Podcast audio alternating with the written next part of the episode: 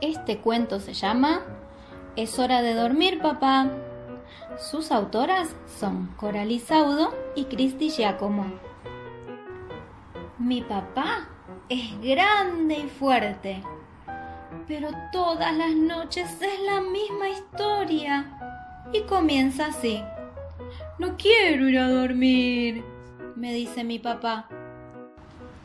Entonces trato de ser amable. Querido papito, le digo, ya es tarde, es hora de acostarse para poder estar muy bien en la mañana. Y casi siempre a partir de ese momento es cuando todo se complica. No, no, no, no y no, no iré a acostarme. Grita papá corriendo por todas las habitaciones de la casa. Entonces trato de mostrarle un poco de autoridad. Bueno, papá, no voy a perseguirte por todos lados. No es hora de dar volteretas. Más bien, siéntate a mi lado para que te lea una historia. ¿Qué te parece? El truco de la historia funciona siempre. Papá viene a sentarse sobre mis piernas. Sí, es un poquito pesado, pero yo también soy grande y fuerte. Además, ya me acostumbré.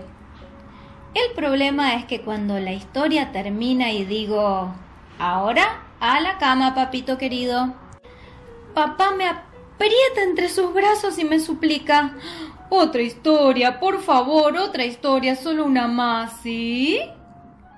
Y me mira con sus ojitos de corderito tierno y entonces es cuando me rindo y elegimos otra historia. Y cuando esa también ha terminado, no falla. Papá me pide de nuevo otra historia, solo una más. Pero no es no. Papá, habíamos quedado en una sola historia. Es suficiente por hoy. Ahora a la cama. Voy a arroparte. Papá se hace el que va a llorar, mientras se desliza bajo sus sábanas. Y en ese momento me digo a mí mismo, vamos, ya casi lo logramos. Porque un papá que no quiere dormir es realmente agotador. Tengo muchas ganas de meterme en la cama, pero si me escapo a mi habitación, él me seguirá lentamente y me dirá, Hijito, ¿puedo dormir contigo? Y ahí sí que será misión imposible tratar de acostarlo de nuevo en su cama. Entonces prefiero que se duerma a mi lado. Buenas noches, papito querido. Dame un gran beso y que tengas dulces sueños. Duerme bien. Buenas noches, responde papá con su vocecita. Pero en el momento justo en que me estiro para apagar la luz, oigo que dice, no, no, por favor, no apagues la luz.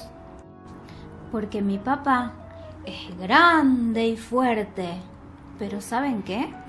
Le tiene un poco de miedo a la oscuridad. Entonces le dejo encendida la luz del pasillo mientras duerme. Y colorado y colorín, este papá ya se durmió y esta historia ha llegado a su fin.